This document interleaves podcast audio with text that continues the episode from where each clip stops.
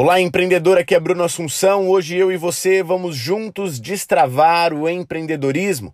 Não julgueis para que não sejais julgados, ensinou Jesus há mais de dois mil anos atrás. E mais de dois mil anos depois, o julgamento alheio permanece. As pessoas julgam, julgam a voz, julgam o andar, julgam o vestir, julgam o seu corpo, julgam o que ajuda e julgam também o que atrapalha, julgam o que faz e julgam também o preguiçoso. E a minha lista continuaria então para praticamente tudo. Tudo que existe está sujeito a um juízo. E se você travar o seu empreendedorismo por conta do julgamento alheio, eu tenho essas dicas aqui para você.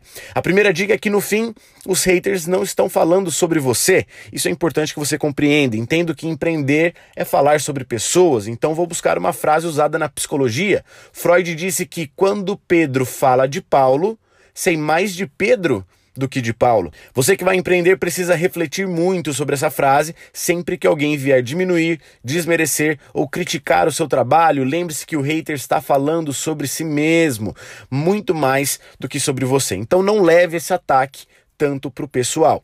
A segunda dica que eu tenho para te dar é ter perspectiva. Lembro de um vídeo do filósofo brasileiro Leandro Carnal em que ele fala sobre as ofensas. Ele dizia assim: se alguém te xingar, e aqui eu já peço perdão pelos termos, se alguém te xingar de filho da puta, você deve aceitar ou não essa ofensa. Se sua mãe for, puta, isso não é uma ofensa. Se sua mãe não for puta, então isso não faz o menor sentido. O exemplo é extremo, mas o recado é simples. Você pode aceitar ou não a ofensa.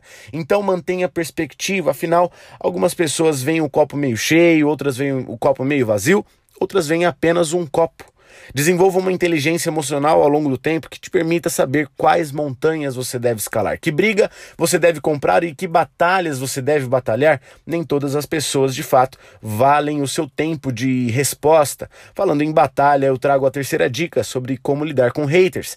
Li um livro sobre a importância de expor a vulnerabilidade e a autora iniciou brilhantemente o livro com uma citação do discurso do ex-presidente americano Theodore Roosevelt em 1910. O trecho diz que não é o crítico que importa, nem aquele que aponta o erro e onde você tropeçou. O crédito é seu que está na arena da vida, manchado de poeira, suor e sangue, que luta bravamente, que erra por se esforçar, que ousa, que se entrega a uma causa digna. Ou seja, não ouça quem está na arquibancada. Ouça aquelas pessoas que estão na arena sujas de sangue junto com você e batalhando do seu lado. A última dica que eu tenho para te dar é ter empatia. Os haters estão espalhando ódio, mostrando o lado ruim de si mesmos, mas eu acredito que as pessoas têm sim um lado generoso. E se ele não está sendo usado, então alguma coisa está acontecendo com aquela própria pessoa. Provavelmente a pessoa que te julga quer estar no seu lugar, admira sua capacidade de empreender, mas não tem coragem de dizer isso ou de sair da zona do conforto. É bem mais fácil criticar, xingar ou tentar diminuir do que trabalhar e batalhar na arena da vida. Aliás, receber julgamentos é um sinal de que você está em um caminho próprio certo e visando coisas grandiosas. Portanto, lembre-se que o julgamento sempre estará lá, assim como sempre haverá dias nublados. Não deixe que as críticas o distanciem de suas convicções. Continue firme e jamais deixe de lado seus sonhos por conta dos julgamentos de quem está na arquibancada. Julgue menos também, afinal a mudança do mundo começa em nós mesmos.